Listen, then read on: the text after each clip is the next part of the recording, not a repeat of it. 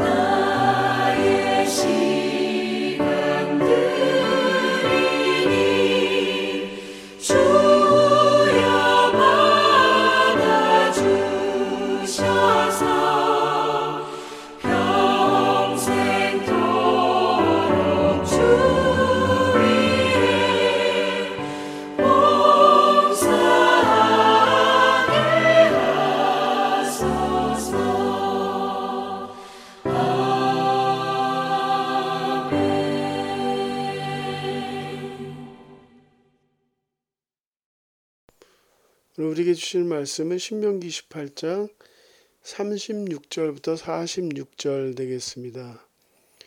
여호와께서 너와 내게 세울 때 내 임금을 너와 내 조상들이 알지 못하던 나라로 끌어가시리니 내가 거기서 목석으로 만든 다른 신들을 섬길 것이며 여호와께서 너를 끌어가시는 모든 민족 중에서 내가 놀람과 속담과 비방거리가 될 것이라.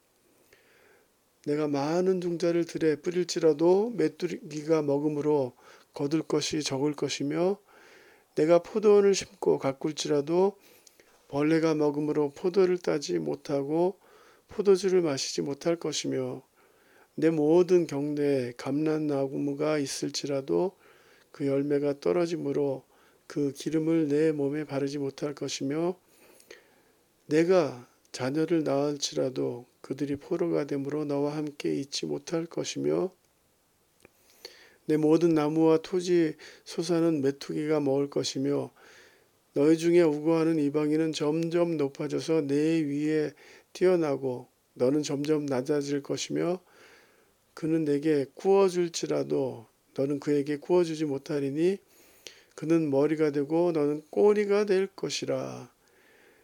내가 내 하나님 여호와의 말씀을 청종하지 아니하고 내게 명령하신 그의 명령과 규례를 지키지 아니하므로 이 모든 저주가 내게 와서 너를 따르고 내게 이르러 마침내 너를 멸하리니 이 모든 저주가 너와 내 자손에게 영원히 있어서 표징과 훈계가 되리라. 아멘. 어제 우리가 같이 암송했던 것처럼 시편 73편 28절 말씀. 하나님께 가까이함이 내게 복이라. 하나님께 가까이함이 내게 복이라. 이 말씀을 계속 암송해 보세요.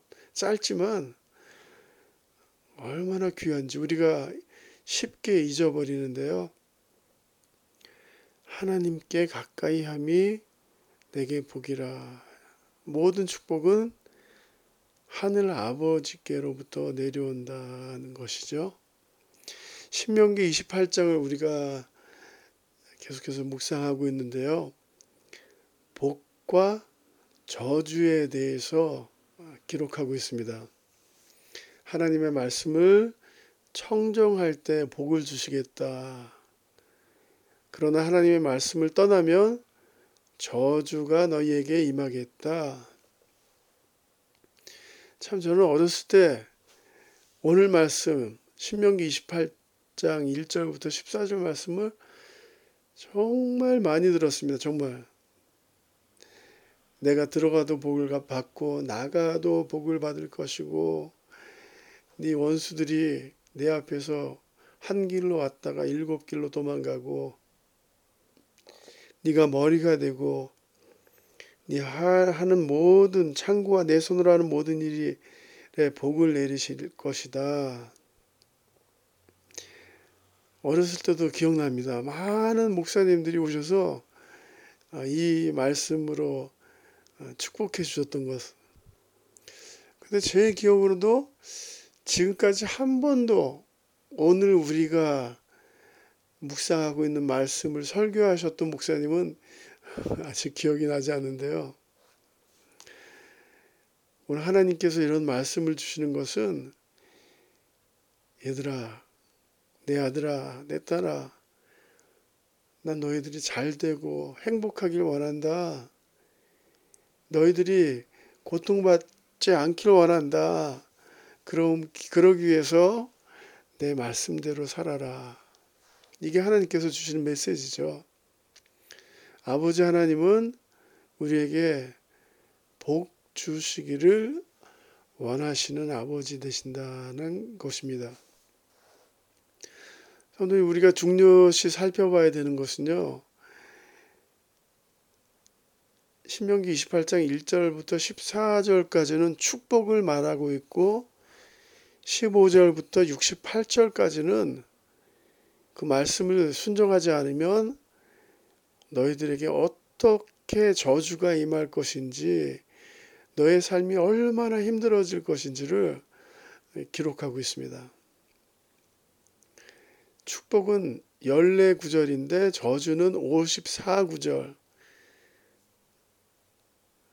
그리고 신명기 27장에도 12가지 저주가 쭉 열거되어 있습니다. 28장은 27장에서 선포한 축복과 저주의 내용을 상세하게 보여주고 있습니다.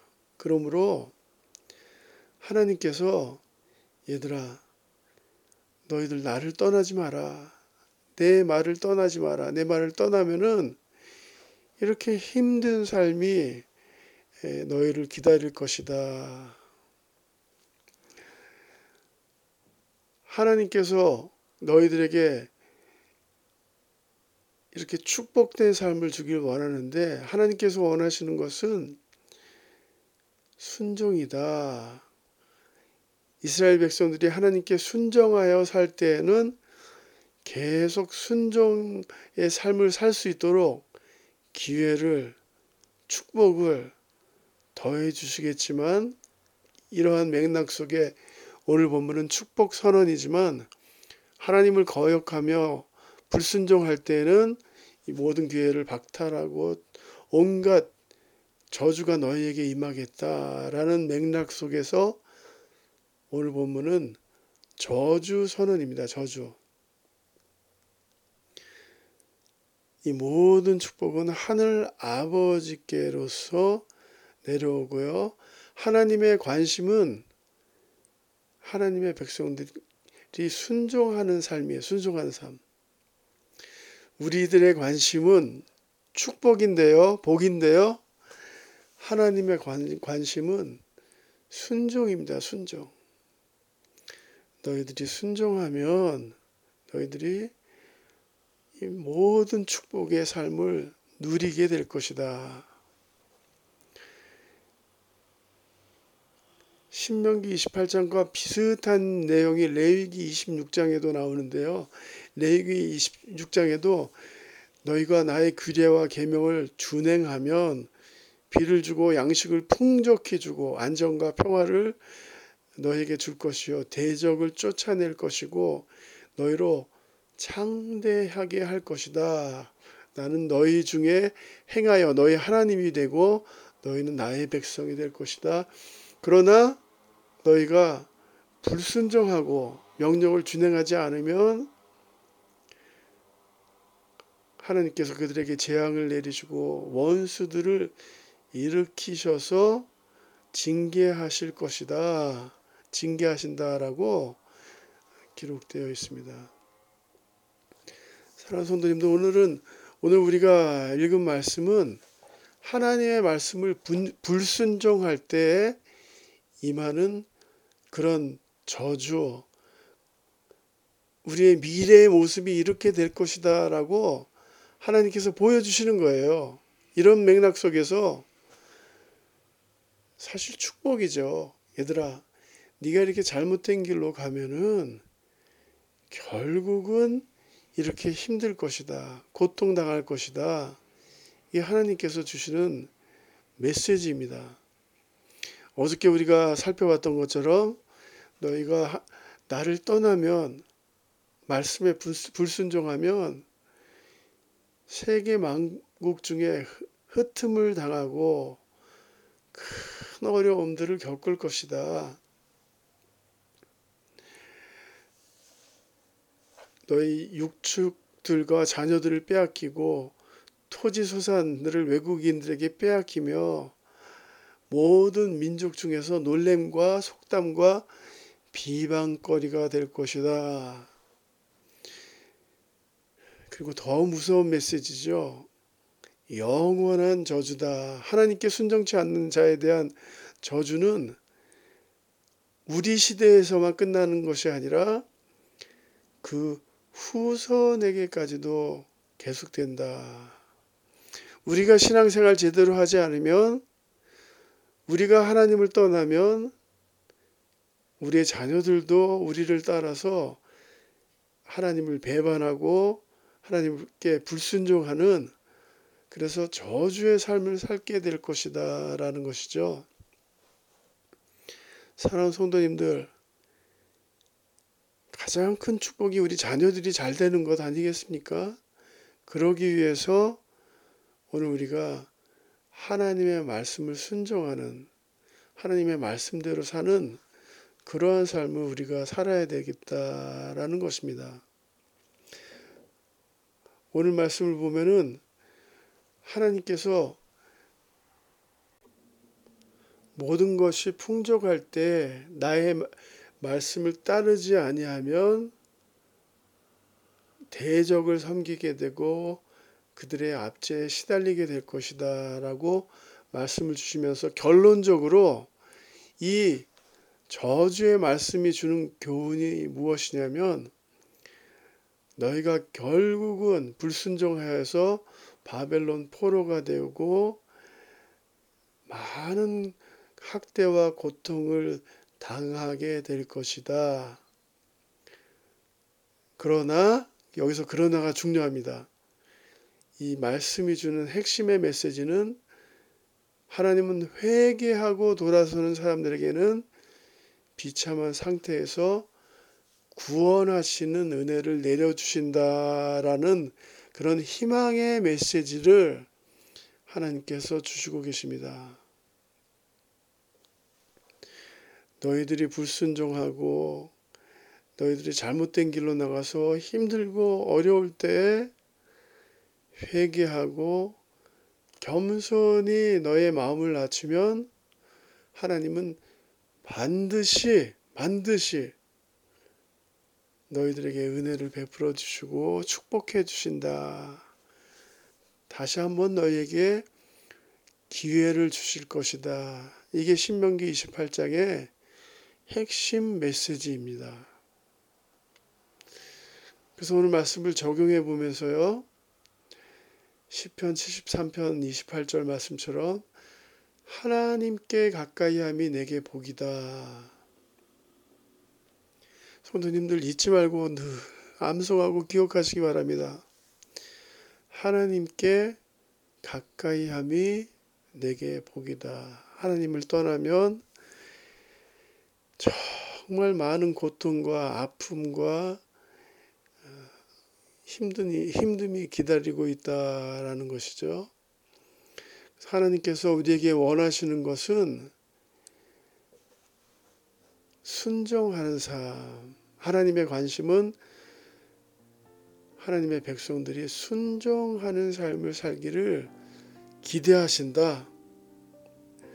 우리가 순종할 때 우리가 기대하던 것보다 생각하던 것보다 더 큰 축복들을 늘 우리에게 내려주신다라는 것을 기억하시고 오늘도 성령님께서 도전 주실 때 한 가지라도 순종하는 우리 삶 속에 적용하는 우리 성도님들 되시길 주님의 이름으로 축복합니다. 같이 기도하십니다. 아버지 하나님, 우리가 아무리 실수하고 죄를 짓고 하나님을 멀리 떠나도 겸손히 회개하면 겸손히 무릎 꿇으면 하나님께서는 또 기회를 주시죠 우리에게 또 은혜를 베풀어 주시죠 감사합니다 오늘 하루도 11월 한 달도 2021년도 하나님께 가까이 나아가는 하나님의 말씀대로 살아가는 그러한 삶을 살 수 있도록 하나님께서 축복해 주실 믿고 이 모든 말씀 예수님의 이름으로 기도드렸사옵나이다. 아멘.